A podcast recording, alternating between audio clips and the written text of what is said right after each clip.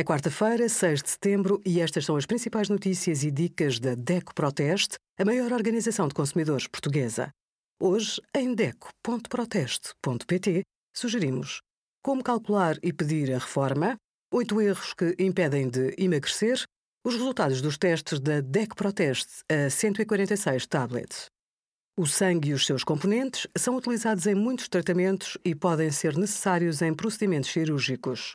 A partir dos 18 anos, todas as pessoas saudáveis com um peso mínimo de 50 kg são elegíveis para doar sangue. Basta deslocar-se a um local de colheita e identificar-se com um documento de identificação válido com fotografia. Deverá preencher um questionário com algumas perguntas sobre doenças anteriores, uso de medicação e outros fatores que possam comprometer a dádiva.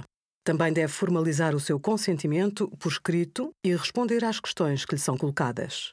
Obrigada por acompanhar a DECO Proteste, a contribuir para consumidores mais informados, participativos e exigentes. Visite o nosso site em deco.proteste.pt.